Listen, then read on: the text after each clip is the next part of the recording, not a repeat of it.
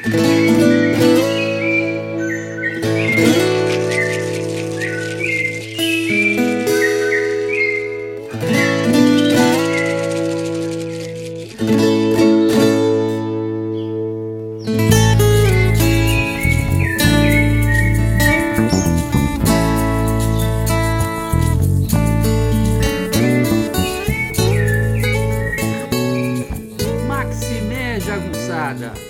Bem-vindos e bem-vindas a Urucuia, um podcast feito para te ajudar a ler Grande Sertão Veredas e outras obras do nosso amado João Guimarães Rosa.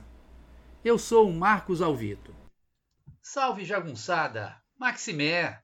Hoje vamos para o programa, o episódio 29 do Urucuia Podcast, que se chama Riobaldo, um menino e o balanço da canoa. Essa vai ser a primeira parte. Né? Esse programa vai se dividir em duas partes. Na verdade, vou contar o encontro do Riobaldo com um menino no Rio de Janeiro que vai transformar a vida dele. Vai ser a primeira grande travessia da vida do Riobaldo. Então vamos lá. Riobaldo, o menino e o balanço da canoa, parte 1. Nos parágrafos finais daquilo que eu chamei de pântano narrativo, se vocês quiserem buscar, está no episódio 8, o pântano narrativo e como ultrapassá-lo. Então, nos parágrafos finais do pântano, o narrador admite que está contando ao doutor de uma forma errada. Ou melhor, desconsiderando a ordem cronológica. Por que ele explica? Contar seguido, alinhavado, só mesmo sendo as coisas de rasa importância, ou seja, de menor importância. Riobaldo está contando, ele explica, de acordo com o que sentiu, de acordo com o que viveu. De cada vivimento que real tive, de alegria forte ou pesar. Não conta na ordem do acontecido, e sim de acordo com a força da lembrança. Pois, como explica o doutor, tem horas antigas que ficaram muito mais perto da gente do que outras, de recente data. Mais do que isso, ele adverte ao doutor, que não conta por contar. E estou contando não é uma vida de sertanejo, seja se for jagunço. Sua narrativa, na verdade, objetiva, segundo ele, decifrar as coisas que são importantes. O que ele conta, diz, é a matéria vertente, isto é, a vida com todas as suas contradições e mistérios. Mistérios que são examinados a partir do exemplo concreto da própria trajetória. Ele diz: queria entender do medo e da coragem, e da gana, ou seja, da gana, que empurra a gente para fazer tantos atos, dá o corpo ao suceder. Sim, ele admite que o seu relato é dificultoso, muito entrançado, ou seja, com todas as coisas meio misturadas, meio emboladas. Mas tem esperança de que o doutor seja capaz de compreendê-lo. Mas, para isso, é preciso que o doutor ouça, pense e repense, e nós, leitores, também, como bem sabemos. Depois de todas essas explicações, termina o pântano narrativo e começa um relato mais ou menos cronológico e encadeado da vida de Riobaldo. Mas, como alertar o narrador, da sua vida ele só vai contar as coisas que formaram passado para mim com mais pertença. E a primeira coisa que ele conta é o episódio que revolucionou sua vida para sempre. A travessia de um vasto rio com um menino, a quem ele reencontrará anos depois, com os nomes de Reinaldo e, por fim, de Diadorim. Na verdade, o termo que ele utiliza é fato, correspondendo, ao contrário do sentido habitual da palavra, ao conceito de um evento transformador. Sim, porque a gente costuma dizer, ah, é um fato, ah, isso é. Não, não, não, não dá uma qualidade para essa palavra fato. Para ele, não, é um evento realmente profundamente transformador. Ele diz que foi um fato que se deu um dia e acrescenta em uma expressão com a conotação do surgimento de um novo horizonte: se abriu. Enfatiza o primeiro, o que deve ser, ser entendido, esse primeiro, não num sentido cronológico, que aconteceu antes dos outros, mas sim no sentido existencial. Esse fato primeiro cria um novo Riobaldo, como nós veremos. Riobaldo era fruto da relação entre o rico fazendeiro Celorico Mendes e uma mulher chamada tão simplesmente Bigri. Ele convoca a atenção do doutor para a ausência de sobrenome. Apenas a Bigri, como ela se chamava. Isso indicava, sem dúvida, ser uma mulher do povo. Alguns autores acreditam, inclusive, que o apelido Bigri era uma corruptela de Bugre, o que indicaria que ela fosse uma cabocla, uma mestiça de branco e índio. Algo que talvez reforce essa hipótese é que o pai de Riobaldo, Celorico Mendes, no fim da vida, se ajuntou, como diz Riobaldo, com uma mulata, deixando para ela a fazenda São Gregório.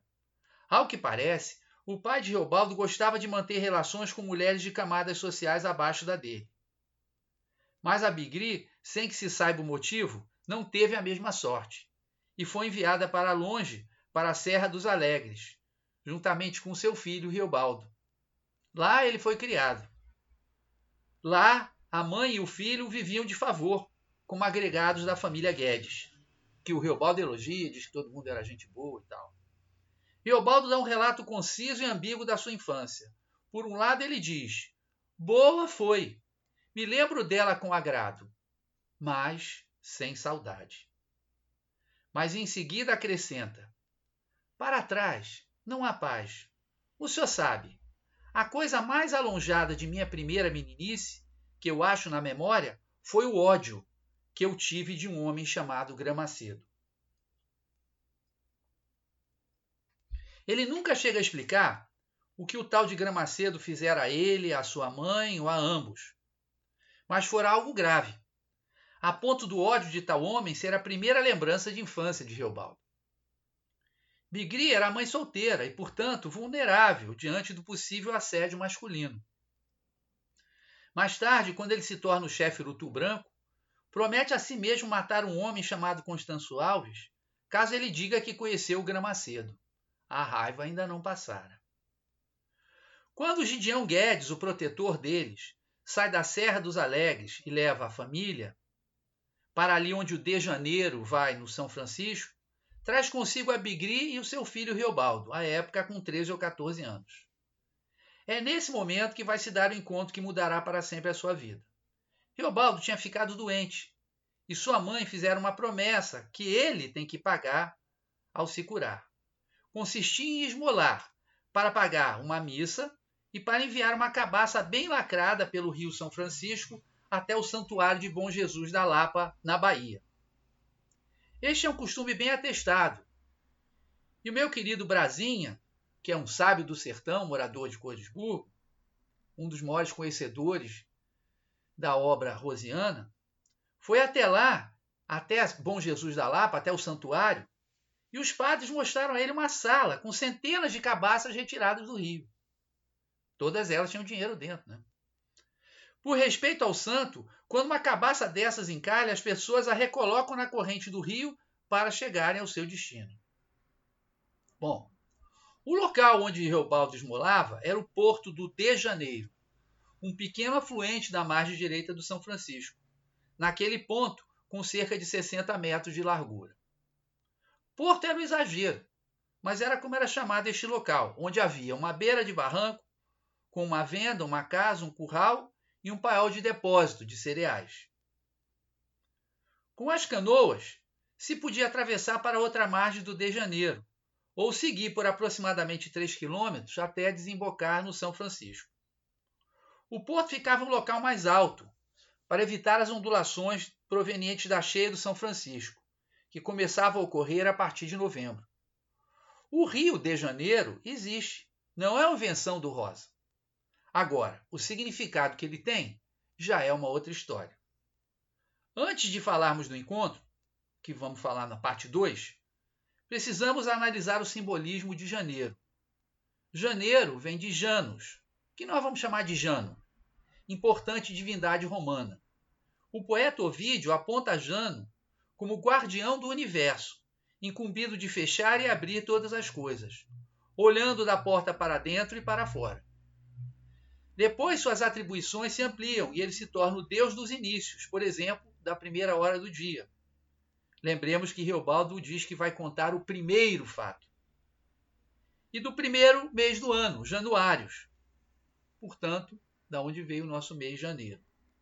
É visto, sendo assim, como Deus das mudanças, das transformações. No seu templo, no fórum, havia portas se abrindo em duas direções opostas, leste e oeste. E o Deus era representado por uma estátua bifronte, né? um rosto de costas para o outro. O templo ficava sempre aberto quando havia guerra, quase todos os anos, no caso de Roma. O que indica a ideia do contato entre a civilização e a barbárie. E fechava muito raramente quando Roma estava em paz. Essa dupla face também simboliza o passado e futuro. O deus também era associado às trocas e às colheitas e visto como inventor dos barcos e dos botes. Se quiserem, canoas. Trocas, colheitas e canoas, como veremos, aparecerão no episódio do encontro entre Reobaldo e o menino. Sendo assim, o que podemos esperar de um encontro no Rio de Janeiro, cujo nome parece dizer Dejano. Teremos com certeza o início de algo, o, o começo de um processo de lançar o olhar para dentro e para fora, uma espécie de despertar para a vida e o mundo que vai ocorrer neste encontro. Mais do que isso, né, para a própria sexualidade, para o próprio corpo, para o próprio desejo. E se Jano é visto como Deus da mudança e da transformação, isso se encaixa perfeitamente com a avaliação de Reobaldo quanto ao que ocorreu como um episódio que muda radicalmente sua vida. É preciso também notar que Jano é o deus da fronteira. Para o vídeo, é como se ele fosse uma porta que fecha e abre. É, portanto, marcado pela ambiguidade, o que, sem dúvida, vai remeter aos sentimentos de Reobaldo pelo menino e ao menino propriamente dito, com sua mistura de masculino e feminino. Mas hoje vou parar por aqui. Semana que vem teremos a parte 2 de Riobaldo, o menino e o balanço da canoa. Espero que vocês estejam gostando. Se estiver gostando, poxa, deixa lá uma mensagenzinha para mim, manda um e-mail, dá uma curtida, né? É, o, o podcaster também é carente, né? Também precisa de um feedback.